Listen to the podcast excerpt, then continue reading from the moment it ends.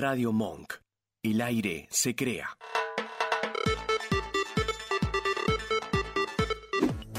¿Te sobra mes a fin de sueldo? ¿Ya no sabes cómo divertirte? You had one hub. Esto es. Tú, esto tienes- es- tú tenías un- una joda. ¿Acaso te olvidaste cómo perrear hasta el suelo? Dale, quédate. Servite tu bebida espirituosa y relaja. Porque el sol siempre sale. El sol siempre está.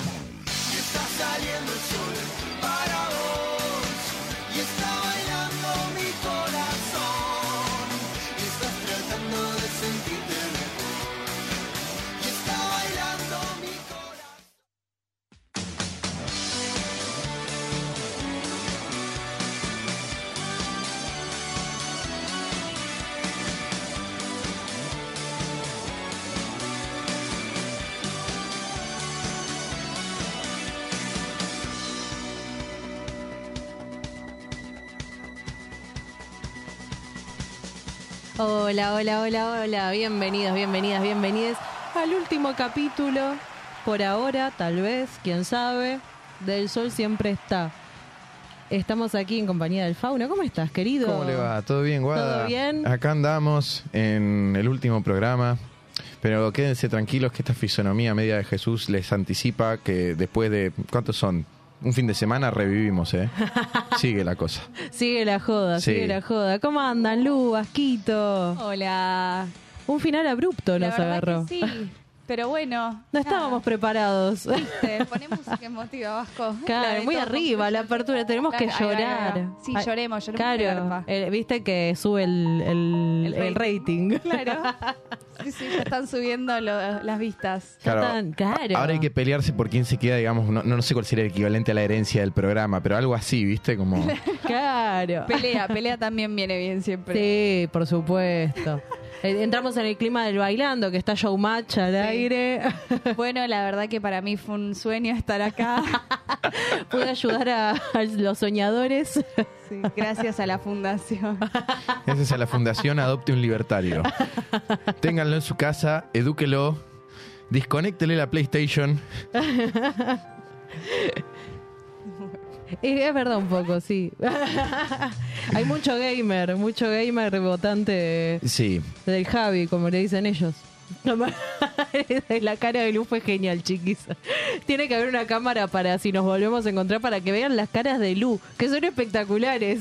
Sí, yo le sacaría así foto y la- las pondría como portada de distintos programas. Hace, hace las mejores. Claro, el vasco te tira un más sonido, pero Lu te hace la mímica. Claro, entonces lo combinás y tenés alto reel. Claro. Así que bueno, tenemos un programón para cerrar. De hecho, nos vino justo como anillo al dedo, que es eh, la carta de Patricia Bullrich. En este caso era la última que nos faltaba. Por lo menos de quienes entraron, porque yo la verdad tengo que admitir, eh, hice primero la de Horacio Rodríguez Larreta, Sí. pensando que quizá, pero no. Pensábamos que le iba a ir mejor, pero nos vino bien hacerla primero, porque Sí. ya como que quedó en el olvido. Y bueno, un poco vamos a hablar de Patricia Bullrich, pero ya les vengo adelantando que me parece que la cosa, y no hay que ser astrólogo eh, para poder verlo, va a terminar siendo un balotage M y M. Es verdad, es verdad, no lo había pensado así. Es verdad, M y M, más a mi ley. Exactamente. Era el meme de la rubia recalculando, Lu, del otro lado. ¿M? ¿M? M, M.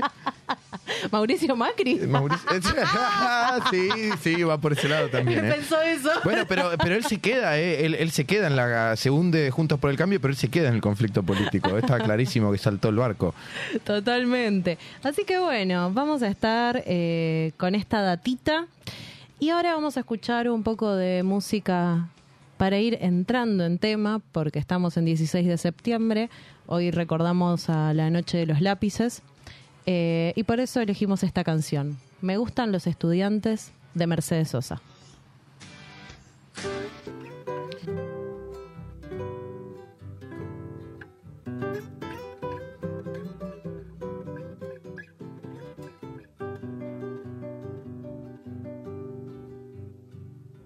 Que vivan los estudiantes, jardín de nuestra alegría. Son aves que no se asustan de animal ni policía. Y no le asustan las balas ni el ladrar de la jauría. Caramba y zamba la cosa, que viva la astronomía. Me gustan los estudiantes que rugen como los vientos. Cuando le meten al oído sotanas y regimientos, pajarillos libertad igual que los elementos. Caramba y zamba la cosa, que viva lo experimento.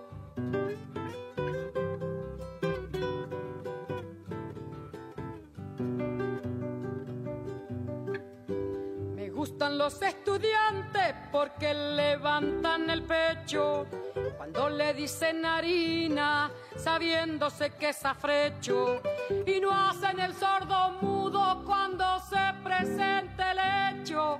Caramba y zamba la cosa, el código del derecho. Gustan los estudiantes porque son la levadura del pan que saldrá del horno con toda su sabrosura para la boca del pobre que come con amargura. Caramba y zamba la cosa, viva la literatura.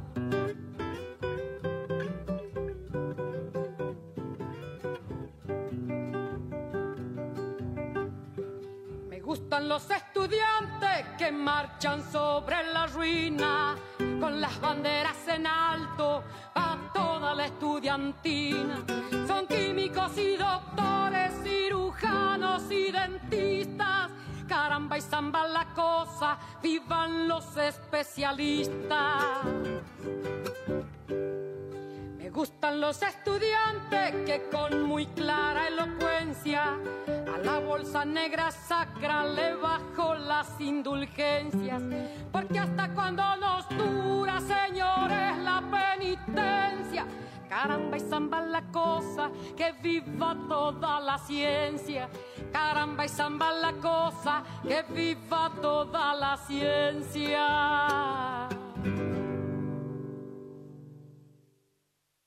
Estás escuchando El Sol Siempre Está por Radio Monk.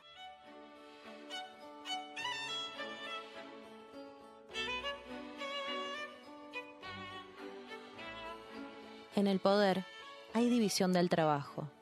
El ejército, las bandas armadas y los asesinos sueltos se ocupan de las contradicciones sociales y las luchas de clases.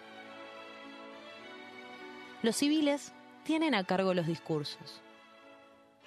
En Bogotá hay varias fábricas de discursos, aunque solo una de las empresas, la Fábrica Nacional de Discursos, tiene teléfono registrado en la guía.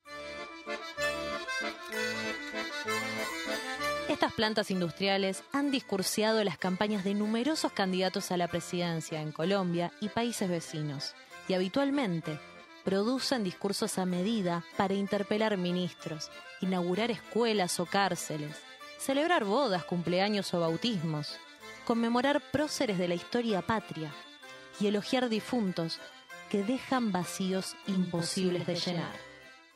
Yo, el menos indicado quizá. Eduardo Galeano, Elogio del arte de la oratoria.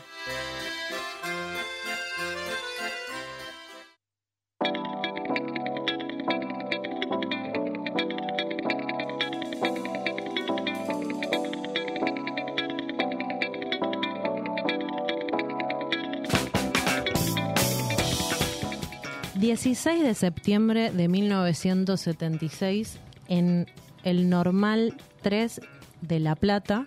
...sucedió un hecho tremendo en nuestra historia... ...que fue la noche de los lápices. Eh, recordemos que el 24 de marzo del 76...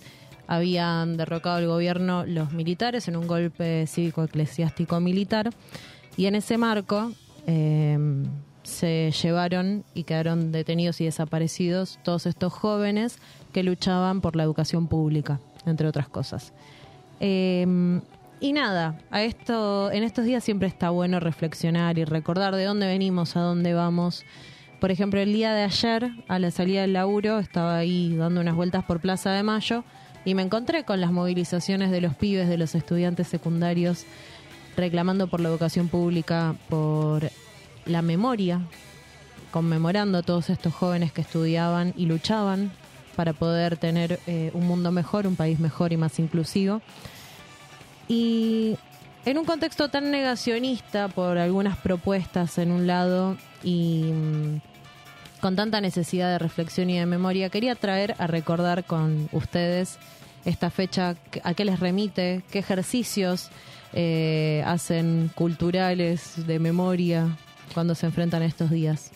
Yo por ahí quiero traer también un poco a colación que en esta época en la que se está hablando mucho de arancelar la educación pública, particularmente las universidades, eh, pasó esta semana, fue en la Universidad de Quilmes, que bueno que es un hecho que seguramente habrán visto, eh, que bueno que fue que se echó de la universidad distintos tipos de estudiantes autoconvocados, no de una no de un partido, no de una organización, ni siquiera del centro, echaron a la agrupación La Julio Argentino Roca de la universidad, que son aquellos que van por ahí repartiendo panfletos para que se arancele la universidad. Claro. Eh, esto fue de alguna manera como filmado y creo que es muy interesante cómo dejan disputa todavía la cuestión de cómo debe ser, digamos, la educación en nuestra sociedad. Todavía está en disputa si es una mercancía o si es un derecho, ¿no? Y bueno, quizás recordar eh, las heridas así trágicas de nuestra historia, los traumas que hay, está bueno para poder darle, como vos decías, una continuidad. Quizá nuestro país es uno de los países que más es reconocido en el mundo por la calidad de su educación y eso como que va en contra de todos estos discursos que plantean de que lo privado siempre es mejor. Totalmente. Aparte también algo característico de nuestra sociedad es que es una, un pueblo con memoria.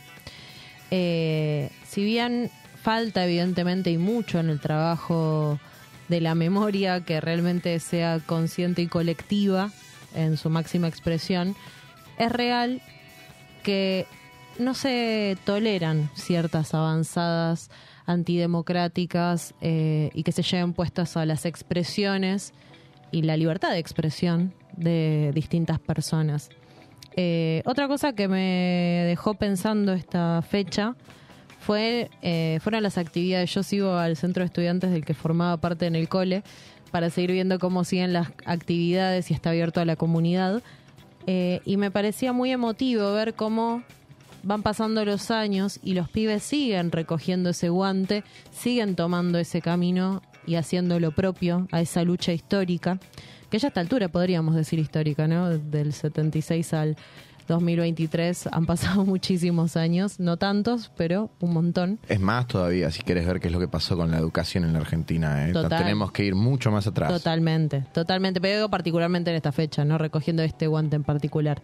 Eh, pero sí, por supuesto, tenemos una historia súper amplia en la lucha por el acceso al derecho de la educación, que es un pilar clave para el, ascenso social en las personas, porque había un video muy lindo que vi que era, si mal no recuerdo, de un boliviano, sus hermanos bolivianos, em, contándoles por qué no volvían a su casa. Y dentro de esas razones decía, sí, acá hay inflación, pero acá tenemos la posibilidad de educarnos como queremos.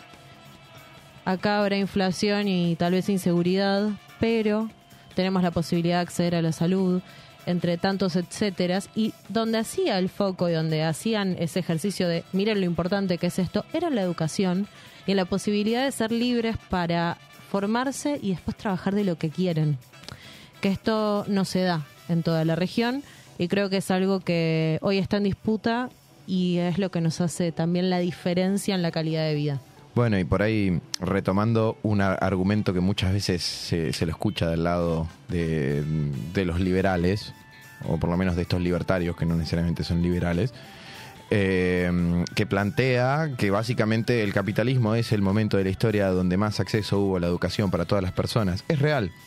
Pero, pero, me gusta mucho contraponer a ese argumento una frase de Perón que decía que el mayor logro que tuvimos fue que las universidades se llenaron de hijos de obreros. Que haya mayor acceso no significa, o que por lo menos todos sepamos, sepamos leer y escribir, no significa que realmente hay un amplio espectro de inclusión en la educación. Hay muchas otras cosas que tienen que ver con esto, con si la educación es un derecho o una necesidad. Está bien, puede que vos hayas expandido como mercado a la educación, pero muy diferente es que la educación se convierta en un derecho y un reservorio de potencial progreso para los pueblos, que es un poco lo que pasa acá en Argentina. Sí, totalmente, por supuesto. Pero bueno, nada, eh, en esencia por, por ahí eh, son estas cosas de, mm, de pensar que la educación no es solamente como se está hablando estos días, ¿no? Un gastadero de dinero, sino que al contrario, es realmente aquello que nos puede llevar adelante. Y ya vemos qué es lo que pasa en una en un país que no respeta, que no de alguna manera que restringe, digamos, la educación. Lo que pasó la noche de los lápices eh, fue realmente creo que el colmo, la brutalidad por un boleto estudiantil, ¿no? O sea, hay muchas maneras de restringir desde lo económico la educación, pero el boleto estudiantil creo que era lo más eh, naif. Sí, es lo mínimo que se puede pedir. Eh, sí, así que recordamos esta fecha eh, y como siempre, memoria y verdad y justicia lo vamos a seguir reclamando y lo vamos a seguir teniendo como bandera para seguir pensándonos y definiéndonos como sociedad y hacia dónde queremos ir en definitiva. Sí, y quizás está bueno el, debate que plantea ahora toda la situación, digamos, de, de porque más allá, digo, él, él es el factor que viene atrás, que no es Milei, es- son estas ideas que son los dinosaurios que están atrás del león, digamos, ¿no? Que, que de alguna manera es el debate de volver a, a plantear sobre la mesa, bueno, queremos y hemos pujado educación pública para todos, Quizá hubo algunas cuestiones que estuvieron mal administradas, quizá hubo cuestiones que estuvieron realmente, porque uno sabe lo que pasa con la educación en este país, pero digo, somos de los países que de repente entregamos un plan de netbooks, metimos la ESI y la seguimos peleando. O sea, realmente educación es uno de los lugares donde más aciertos hemos tenido en los últimos, te diría, 20 años. Esto que, que- que lloran, digamos, de que "Uy, hay demasiadas universidades, en realidad es un signo de progreso Total. Eh, también es una manera de conectarnos con el afuera. Muchas veces pensamos que la única forma de conectarnos con el afuera es a través del mercado, pero también el mundo académico genera puentes y permite convenios de todo tipo. Entonces, eh, quizás sea un momento de empezar a ver no solamente fuera de la pelea de derecho o mercancía, sino también el valor estratégico potencial que tiene la educación para la inserción en el mundo. Totalmente. Así que les invitamos a seguir reflexionando sobre esto eh, y a seguir recordando, charlando, debatiendo, que nunca está de más, porque parece que a veces la memoria está un poco dormida.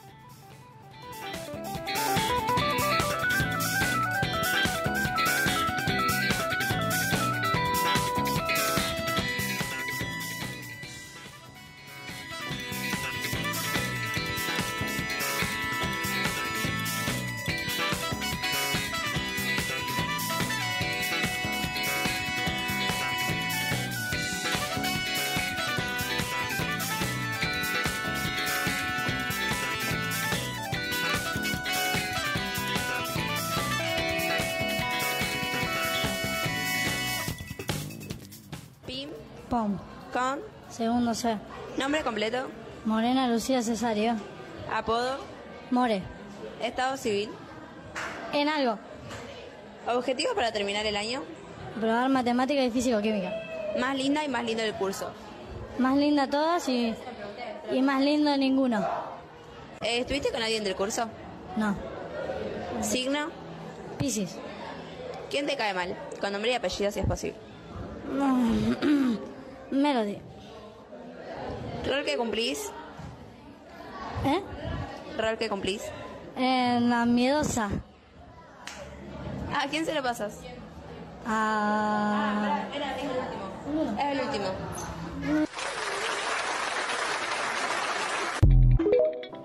Les presentamos Amore con Flow, una niña de 14 años que se hizo viral por este video, que es un trend eh, muy famoso en todos los secundarios, hablando de, de gente joven en la escuela. Eh, y esta chica particularmente es de una escuela pública también, y eh, en Rosario. Y bueno, se hizo viral porque ella le decían la niña memes o la miedosa, porque cada vez que respondía hacía como una carita, una mueca, pistolita, no sé qué. Y claro, se hizo viral, a ella siempre le gustó cantar, siempre fue buena cantando y hacía covers, pero se le vino una, bata- una catarata de hate, porque viste que la gente al- en Twitter está al pedo. Hay algunos que se ponen a repartir memes y hay otros que se ponen a joder al prójimo. Deja la nena, que hizo un trending topic, pero de casualidad, porque hacía muecas, pobrecita. Y la mamá estuvo repilla y le dijo, che, More, ya que te están atacando y todos están hablando de vos, ¿por qué no hacemos un video donde vos cantes y muestres tu talento? Y así fue como hizo un cover de María Becerra, cantó mm, Corazón vacío. eh, Corazón Vacío y está muy bien. Estaba pensando, es una bajón, es una, es Sí. una bajón justamente. Eh, y claro, ella estaba en, triste porque la estaban atacando por todos lados. Y María Becerra no solo que la compartió, sino que le mandó un mensaje, ahí se volvieron todos locos, no puede ser. Y todos esos haters empezaban a decir, che, mira la nena, qué bien que canta, mírala esta chiquitita. Y queríamos eh, compartir el arte de ella eh, en este último programa antes de que se nos vaya el programa porque me parece que es una oportunidad única para conocer a esta pequeña artista que promete eh, romper con todo porque ya con 14 años sobreponerse a una catarata de hate inaudita en su vida porque de que no la conozca nadie pasó a que la conozca todo el mundo eh, y pudo mostrar su arte. Llegó a María Becerra y lanzó este temón de la mano de mm, FK La Nueva Revolución. Es el muchacho que la convocó a hacer un featuring, como se le dice ahora. Eh, mirá vos la pronunciación, ¿eh? No me la tenía. No, demasiado peronista para pronunciar así. ¿Qué pasó? Eh, así que vamos a escuchar este temaco que ya les advierto desde ya que empieza tremenda la letra. Eh, es es muy, muy darks. Me gustó que dijiste temaco. Tema, ah, viste, de Miguel Granado lo Es un saqué. temaco. de últimos cartuchos. Qué jóvenes. un temaco. Así que ahí les presentamos a More con Flow, que ahora quiere que la llamen así, y es su nuevo nombre artístico.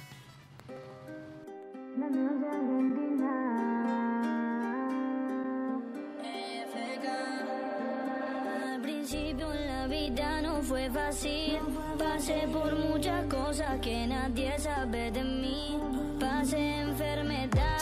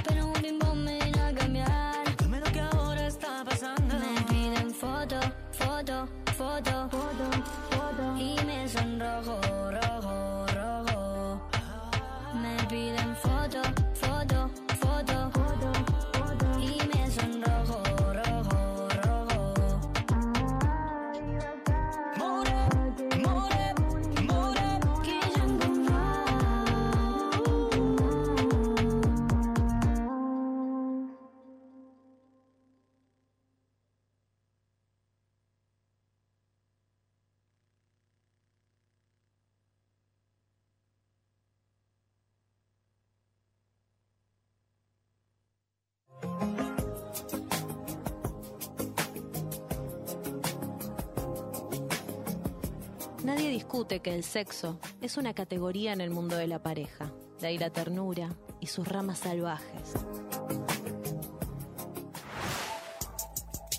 Nadie discute que el sexo es una categoría familiar, de ahí los hijos, las noches en común, los días divididos. Él buscando el pan en la calle, en las oficinas o en la fábrica. Ella, en la retaguardia de los oficios domésticos, en la estrategia y en la táctica de la cocina que permitan sobrevivir en la batalla común de siquiera hasta el final del mes. Nadie discute que el sexo es una categoría económica. Basta mencionar la prostitución, las modas, las secciones de los diarios que solo son para ella o solo son para él.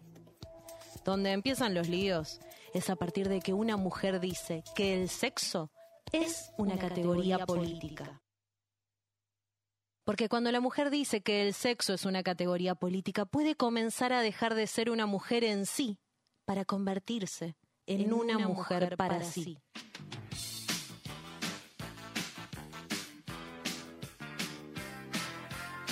Constituir a la mujer en mujer a partir de su humanidad y no de su sexo. Saber que el desodorante mágico con sabor a limón y jabón que acaricia voluptuosamente su piel son fabricados por la misma empresa que fabrican el napalm. Saber que las labores principales del hogar son las labores propias de la clase social a las que ese hogar pertenece. Que la diferencia de los sexos brilla mucho mejor en la profunda noche amorosa que cuando se conocen todos estos secretos que nos mantenían enmascarados y ajenos para un mejor amor, Roque Dalton.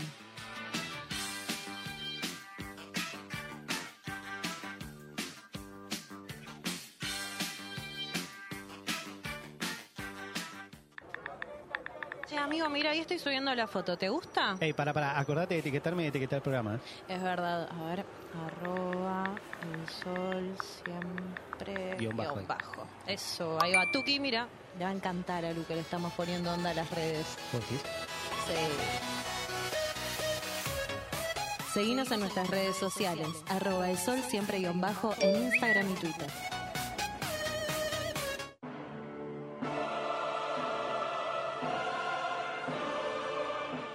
Mercurio retrógrado.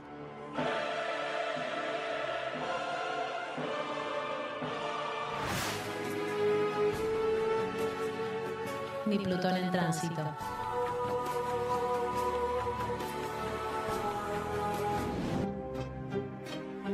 Hay desastros. En el cielo, la columna mensual de Astrofauno.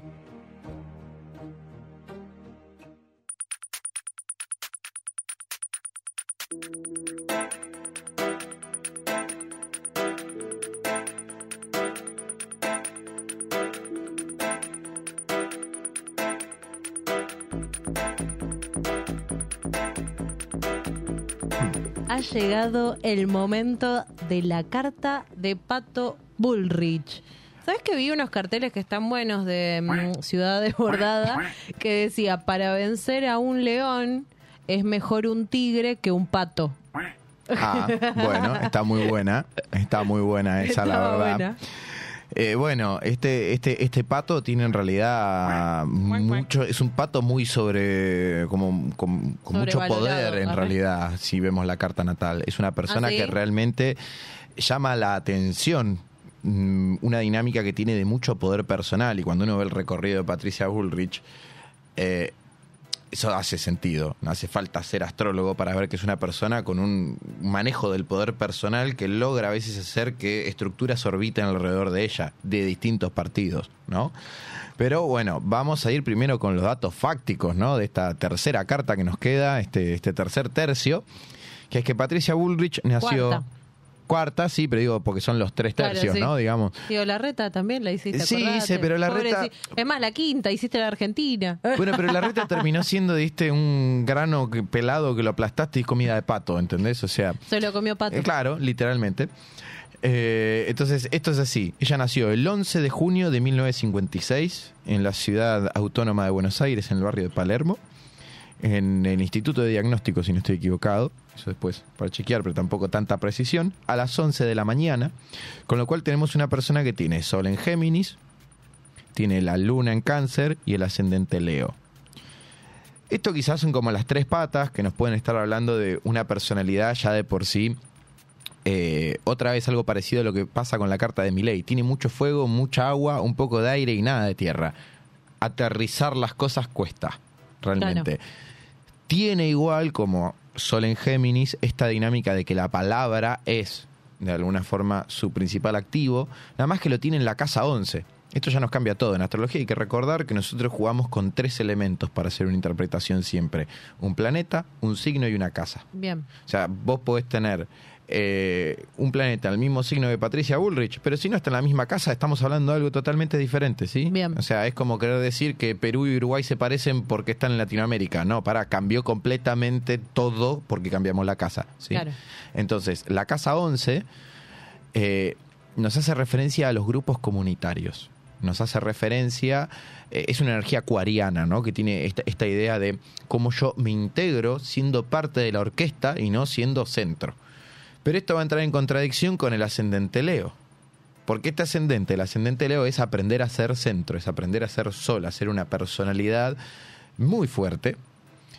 De alguna manera los ascendentes Leo son personas que están eh, acostumbradas a poder coexistir con otros soles, con otros Leos por ahí al lado, ¿no? Porque Claro. muchas veces esa idea de que Leo se come todo, bueno, un ascendente Leo es, por así decirlo, el león que puede compartir territorio con otro león.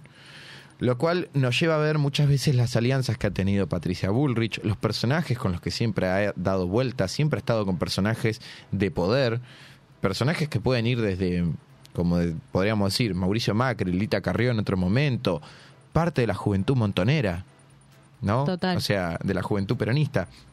Eh, quizá y ahí es donde más vemos la cuestión de lo que pasa con la luna, ¿no? O sea, es una persona que tiene luna en cáncer. Bien, y para darnos Sí. una idea, re- rep- repasemos dentro de Los tres patas. Los tres, eh, no digo, los tres candidatos Sí. aspirantes para ver como el contraste, ¿no? De elementos que Bueno, integran a cada eh, uno. Massa tiene mucha más tierra porque tiene sol y ascendente en Tauro. Tiene más tierra y agua. Quizá lo que a Massa le falta un poquitito es más fuego, ¿no? Eh, el apasionamiento, la cosa así como que, eh, que incluso en este contexto con dos candidatos que son muy, do- dos opositores, dos candidatos opositores que son muy que van al choque, Massa queda bien parado en no tener tanto fuego.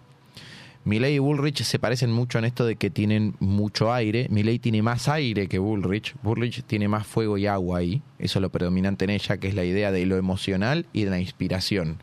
¿No? O sea, la idea del fuego es lo creativo y el agua tiene que ver con la resonancia emocional, con la posibilidad de conectar a través de lo intuitivo, mientras que el fuego es movimiento, es avance y es, a veces, es el hecho que genera un desequilibrio para generar una situación nueva. ¿no? O sea, es- esa idea del Big Bang, si querés, como Sí. la- el elemento fuego, una explosión que no tiene conciencia de sí, pero que explota, desequilibra un estado y genera un estado nuevo. ¿No? Eso es lo que sucede con el fuego, por eso lo relacionamos con la inspiración, la creación, el arte, porque genera un desequilibrio. Y frente a ese desequilibrio hay algo novedoso, ¿no? Entonces Bullrich tiene mucho más de esto, pero o sea, tiene un sol en aire, tiene una luna en agua y tiene un ascendente en fuego.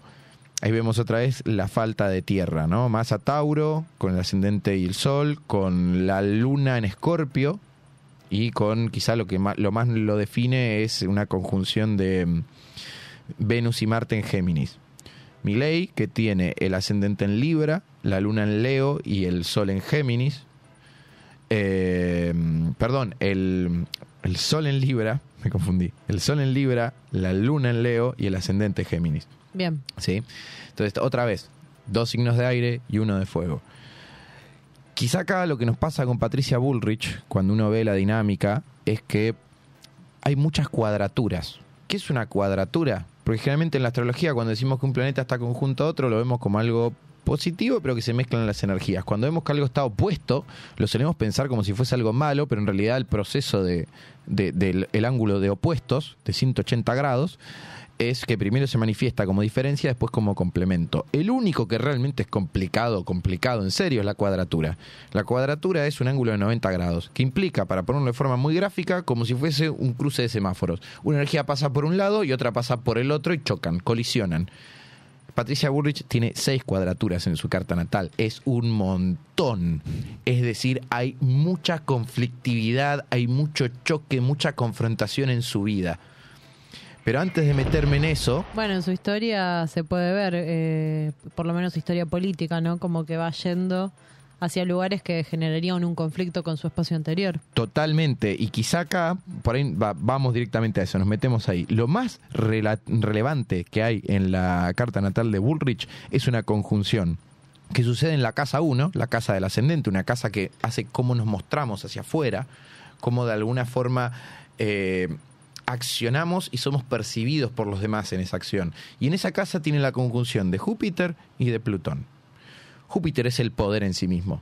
Perdón, Plutón es el poder en sí mismo y Júpiter es la lupa. Júpiter es la levadura del zodíaco. Al que toca, lo expande, lo exagera, lo agranda. Entonces, que esto esté pasando en la casa 1, Sí. nos está hablando de una persona que tiene un- una sensación de poder personal muy grande, que tiene una ambición muy desmedida, que de alguna forma eh, almacena y posee los distintos tipos de recursos que puede ir tomando, ¿no? Todo esto eh, va a ser una conjunción que se va a dar, eh, como te digo, en la casa 1, entonces puede llevarla muchas veces a tener una confianza ciega en sus deseos y a tomar riesgos, a veces muy desmedidos.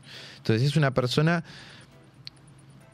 vamos a decir, un Plutón y un, y un Júpiter en Leo, nos están hablando de una persona que tiene mucha potencia al estilo de la realeza, porque Leo significa eso, la idea de lo majestuoso, Todo de tener rey. un linaje.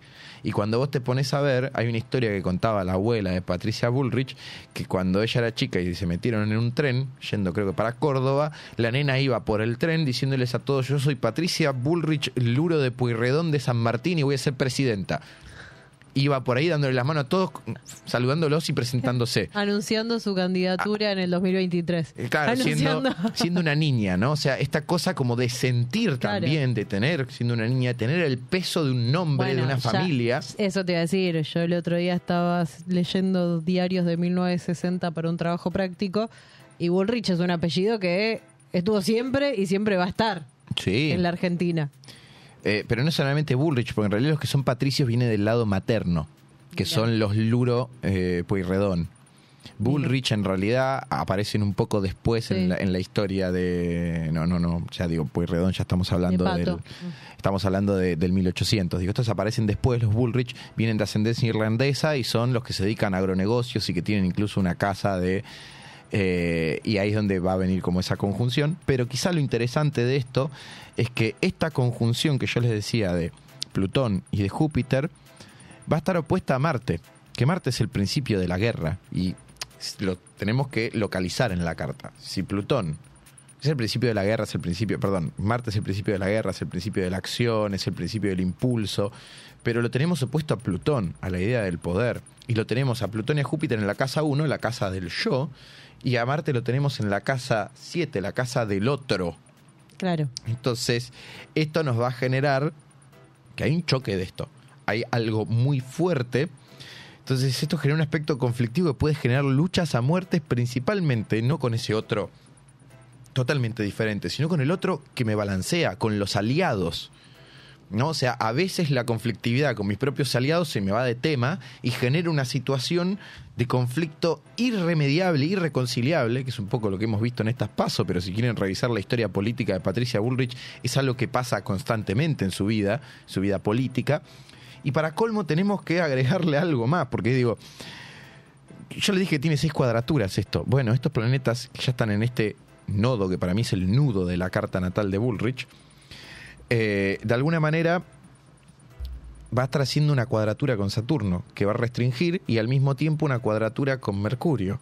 Estoy poniendo muchas cosas sobre la mesa, pero estos son elementos que para quien sepa de astrología después les puede chequear.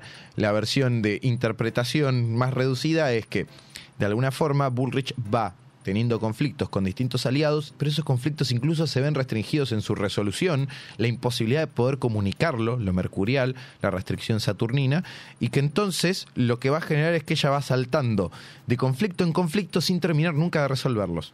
Claro. ¿no? Eso es como algo que eh, va a hacer que Que no cierran los ciclos como que ella se escapa en algún punto. Constantemente, y esto tiene que ver un poco con una luna que ella tiene, que es lo que quería hablar, hab- hablar primero, que es que ella tiene una luna en cáncer en la casa 12. La casa 12 es una casa compleja porque es una casa que habla, además de, bueno, la casa del exilio, la clandestinidad y lo oculto, y podemos ver el pasado de Patricia Bullrich con la juventud peronista, y que de alguna manera termina exiliándose, ¿no? Después vuelve, pero termina con, con esa situación. Pero el tema es que también es una casa en donde se permean los arquetipos sociales. Es el punto en donde los planetas que están ahí tienen la dinámica de la comunión. Es decir, agarro y descompongo mi cuerpo en pedacitos, en hostias, que todos van a comer, y yo me muero, porque es la última casa, la 12, la de la disolución, la de la muerte real, yo me muero, y en esa, mm, en esa cosa de repartirme en los demás, quedo en algún punto como viviendo igual en los demás. Esa idea del- Claro. de la comunión, esa- ese simbolismo, que bueno, que hay que recuperar el simbolismo de la casa 12 porque nos lo ha tomado el cristianismo mucho, pero en esencia, si ella tiene ahí a la luna conjunta a Urano, que Urano es un planeta es un planeta que simboliza al acuariano. Entonces es como que el arquetipo que Patricia Bullrich va a tomar en nuestra sociedad va a tener que ver con la de un militante, un guerrero, un revolucionario. Pero no es un revolucionario de avanzada. Porque esto está en cáncer. Y cáncer tiene que ver con las raíces, con lo, con conservar, con acumular de alguna manera las formas y sostenerlas, aislar la forma tradicional que siempre hemos tenido. Es de alguna manera el, el arquetipo es el guerrero del conservadurismo, el guerrero que va ahí a defender lo que está en decadencia. Porque de hecho también esta luna va a estar haciendo una cuadratura, volvemos con que tiene muchas cuadraturas, muchos conflictos internos, una cuadratura Neptuno, que Neptuno es el planeta pisciano por excelencia, que disuelve cosas. Entonces, podemos estar hablando de una persona que tiene muchos desbordes emocionales y una constante sensación de que el hogar se diluye, de que la idea de lo que es mi casita, la, la luna, se está diluyendo y como eso está atado a las raíces, digamos, esta es una luna que está en cáncer y tiene que ver con las raíces y la patria, cuando Patricia Burrich nos dice que la Argentina es una mierda o es un país decadente, no es una táctica política, ella lo percibe así. Claro. Es su verdad. Su verdad es que este país es una mierda en algún punto y que hay que reformarlo. ¿Cómo? Protegiéndolo de las invasiones, de las nuevas corrientes, de alguna manera, de aquellas cosas que vienen a quitarle brillo a lo que podría ser este país, que ella se siente tan atada, Claro. ¿no? Eh, yo sé que me queda poco tiempo, pero bueno, vamos a ver Sí quedan dos, tres minutitos bueno, casi. nosotros acá nunca, nunca decimos quién va a ganar, quién no. Creemos que la astrología es mucho más útil cuando la manejamos en hipótesis que en predicciones. Entonces, lo que nosotros podríamos plantear viendo la carta natal de la Argentina y la de Patricia Bullrich es que además de que, bueno, la casa 1 de Patricia Bullrich se superpone con la casa 10 de la Argentina, que tiene que ver con los gobernantes, que tiene que ver con la idea de quién gobierna, eh, lo interesante es que esta, este, esta conjunción que la define mucho, que es la de Plutón y Júpiter, va a estar opuesto al Saturno de la Argentina. ¿Qué, ¿Qué significa en la carta natal de un país Saturno? Las instituciones. O sea, hay un conflicto de poder que claramente va a venir a reformar ella sobre las instituciones en la Argentina. En particular, cómo es la manera de gobernar.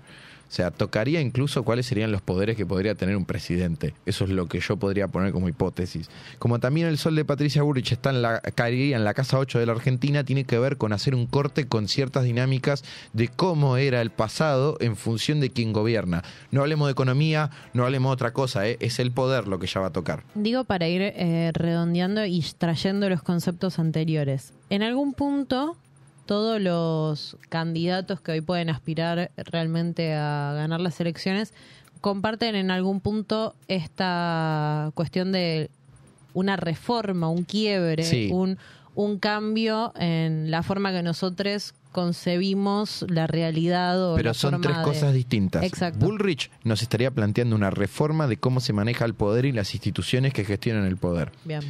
Massa, por toda esta cuestión que tiene con Tauro y con la Tierra, el tipo va a los recursos y en particular a la deuda. Porque justo la- el ascendente y el sol de él nos van a caer en el sector de la deuda de la Argentina, de los recursos de otros. Así que lo demás a ir por ese lado.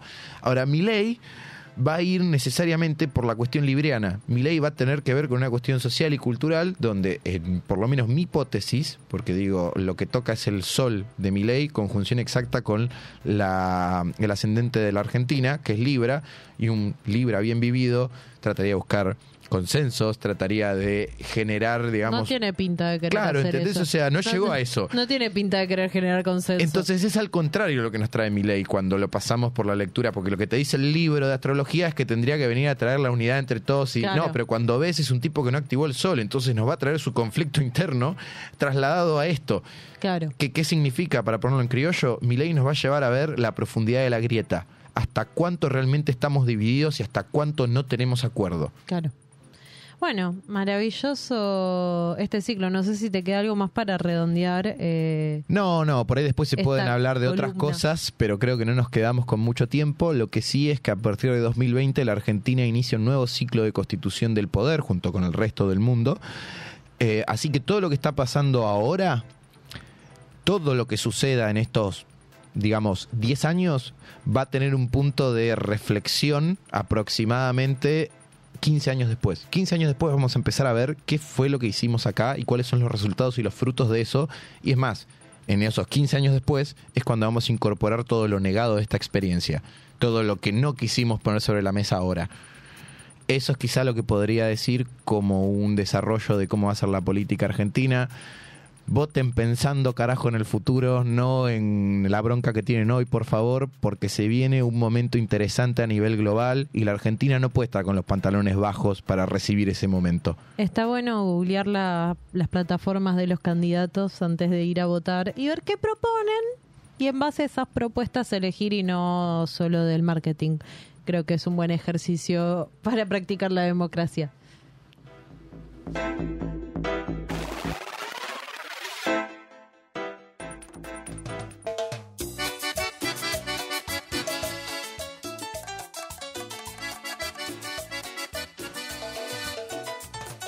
Estás escuchando El Sol Siempre Está.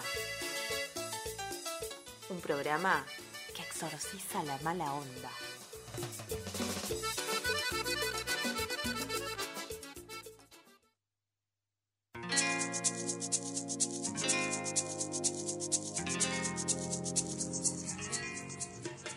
Bueno, todo concluye al fin, nada puede escapar excepto el tiempo que se nos ha ido volando. Yo me anoté acá, me hice un machete, eh, para no olvidarme de nadie, básicamente de todas las personas que son y fueron parte de este equipo. Bueno, primero, por supuesto, Vasquito y Lu, eh, pilares fundamentales de este equipo. Eh, les quiero escuchar un ratito antes que nos digamos chau. Antes de, antes de que digamos chau, eh, Lu no me para de pelear. Ah, Yo que lo- lo único te, que quiero te estuvo decir- molestando. Sí, me está molestando. Yo le creo a Lu igual, no sé si te creo a vos. As- Así son, ¿ves? Esto pasa cuando se nos peleamos por la división de influencers, de, perdón, de seguidores. Sí, sí, sí, no lo banco más. No, bueno, es, es el, el- el merecido descanso de este peleador. No, pero hablando en serio, la verdad que gracias, fue un placer formar parte. Son lo más, me divertí muchísimo. Así que bueno, veremos. Sí, me encantó, me encantó tenerte en el equipo, tenerlos a todos y Gracias. todas. Lo mismo digo. y encontrarnos en más proyectos, en más aire compartido, que me parece lo fundamental. Otra persona hoy importante para mencionar es Cande, que estuvo en el primer programa de nuestro nuevo equipo, de debut del nuevo equipo. Y Jime, por supuesto, que estuvo dándonos todas las partes de política, eh, la coconducción y todo su condimento súper divertido, que le vamos a agradecer un montón. No, pero ahora hablando en serio, eh, nada, Watt, en serio te queremos agradecer. Creo que todos, todos los que estamos, tanto Fauno como Lu como yo, también Cande, Jime, todos, pues la verdad, Eh, nos dejaste formar parte a todos de, de lo que era, eh, es y va a ser siempre el proyecto tuyo, que es el Sol Siempre Está. Eh, y nada, o sea, pura, pura y exclusivamente palabras de agradecimiento porque nos dejaste hacer lo que queramos, o sea, prácticamente. eh, y creo que eso es, me parece lo esencial para un buen equipo de laburo. Gracias, gracias Y a ustedes. no, no, no- no queríamos dejar de decírtelo. No, y ustedes porque es fundamental que tengan libertad creativa a la hora de laburar y me parece que es lo más enriquecedor para todos. Eh, también mencionarlo a Guille, que tuvo un debut y despedida super express, pobrecito. Ya me estaba diciendo, como se nos vino encima el cierre del programa, che, hablemos de las medidas de masa. Le digo, amigo, será en Twitch, calculo. Pasaron cosas, muchachos, pasaron cosas. Y agradecerle, por supuesto, a Nachito, a Nacho Horta, a Nacho Monk, muchos lo conocen como Nacho Monk, eh, por este aire precioso, por esta radio maravillosa y que no, fue un poco gracias a él que nos encontramos con todo este equipo, ¿no? Porque ahí apareció el Vasquito, nos presentó a Lu, al Fauno, a todos. Me la mutearon a Lu, está hablando, pobrecita. No se escucha. Sí, no, no, No, yo sale tampoco. al aire la chica. ¿Ves? La censura porque se quiere La- quedar con sus seguidores. E- Este tipo y encima ni siquiera la puede ponchar con la cámara. Ah, está saliendo en cámara. Me, Ah, me está ponchando. te está haciendo bullying. Sí, No al bullying, dijo la More con Flow. pero bueno, acá. Dios mío. Dios mío. Así que bueno, No, Jime... no nos podíamos ir sin, sin- sin mostrar la parte que nos peleamos nosotros. Por supuesto, pero, pero es el tras bambalinas que con Jime siempre denunciábamos que no se veía en cámara. y otra persona que también quería agradecerle es a Chela, que fue con la primera que se empezó el viaje de este barquito llamado El Sol Siempre Está, eh, que si no hubiese sido por ese primer encuentro donde hubo un deseo de crear un proyecto conjunto, nos hubiera dado todo este equipazo que hoy tenemos aquí en la mesa. Así que bueno, qué pena. Les queremos, les amamos y Es no va a ser vos. hasta no va a ser hasta el sábado que viene. Va a ser hasta la próxima. Les queremos y bueno, sí, digan todos sus arrobas, chiquis, así les Eh, pueden seguir. no, bueno, yo nada, eh, agradecer que me hayan hecho un lugar en el equipo. Siempre me sentí muy cómodo en, en este equipo y la verdad que, que, bueno, ha sido disfrutable, es verdad, soy quizá de los últimos en entrar. No han sido tantos programas porque también venía una vez por mes. Pero bueno, quedo con ganas de ver si después podemos hacer algún otro proyecto. Y bueno, quizá el año que viene, no sé si el sol siempre está, pero... La luna también. La luna, todo, toda la galaxia, todo junto. Sí, o sea. Y, y bueno, ahí quizá apuntaremos para otros lugares, quizá ya no tantas cosas de mirar el cielo. Pero bueno, quédense ahí atentos a las redes porque después, después quizá haya novedades, ¿sí? Eh, ¿Vos querías pasar arrobas? Claro, di- diga sí, mi, arroba es eh, arroba astrofauno.oc en Instagram, que es ahí donde pueden encontrar no solamente el material que yo subo, sino también todas las columnas que hicimos acá en El Sol Siempre Está. Eh, y ahí van a poder comparar lo que hablábamos hoy sobre Milei, Bullrich y Massa. Es verdad, pueden hacer el ejercicio de escuchar todas las columnas, tuk, tuk, tuk, una tras de la otra para ver un poco más en profundidad esa comparativa, ¿no? Y Lu, tus, tus arrobas para que te pueda seguir la gente, puedan pedirte, che, hacé las redes que están divinas, las del sol siempre está, queremos contratar a esta guacha. Sí, sí, canje, lo que claro, quieran. aceptamos pizza, empanadas, birra, agua, cualquier cosa. Bueno, mi Instagram es arroba lufriedman. Así que bueno, gracias por Ahí el te espacio, encontramos. Guada. a ustedes por sumarse. Aprendí un montón de la mano de todos, eh, la verdad. Y mm, de hecho Nacho lo dijo en algún momento que fue la mejor evolución que tuvo el formato, eh, porque se dio esto, ¿no? Que las propuestas pudieron hacerse realidad y generar una nueva narrativa en esto. Vasquito, tu arroba, así la gente te puede seguir y en Malos Influencers hoy más tarde. Ar- arroba Vasco OK. Exactamente. Y en Malos Influencers. Ay, reinfluencers. malos, sos. oc. ¿Quién Punto ok. sos? Ok. ¿Quién? Ok. Punto Ok. No, ok. Pero Ok. sí, ok, estamos. ¿No tenés algún problema con el sos? punto OC? Sí, por supuesto. ¿Quién sos? ¿Quiénes son? Diría Moria. Igual eh, no nos podemos ir sin dos audios eh, que, que tenemos. Que es como Ay, para ah. recordar, que es como para recordar lo que fue. Pues yo con Guada No me vas a eh, poner el la, de me la cagué en empecé a un operar City Tour. el año pasado. No me vas a poner el de me cagué en un City Era- Tour en era- Lima. El año pasado era que Sí. te empecé a operar. Entonces tenemos dos audios para, para recordar lo que fue eso. Ay, me preocupa. Que el primero era este. Hola. Es el primero. Ah, Eso fue la primera grabación de artísticas de esta nueva temporada. Que la respuesta Hola. fue hola. De hecho, en la facultad se ve que usé ese mismo hola. Hay un chico que siempre me hace bullying, un amigo que me dice, hola. hola. Ya, es tu marca ya. Guada hola. El, el Hola hola con de flow. boluda. De bo- Hola con boluda. hola con flow. Bueno, te dejo hacer el cierre y después cierro con el, con el audio, Guada, si querés. bueno, eh, les queremos, les amamos. eh, si me quieren encontrar, arroba irupequilla guion bajo con doble L con Q. Eh, y latina también, porque pues ya veo que lo escriben con Y. Eh, y bueno, estaremos atentos a ver si podemos volver a encontrarnos con ustedes. Gracias por escucharnos todo este tiempo eh, y por más aire compartido. Así será. Me Me Adiós. cagué en un city tour por Lima.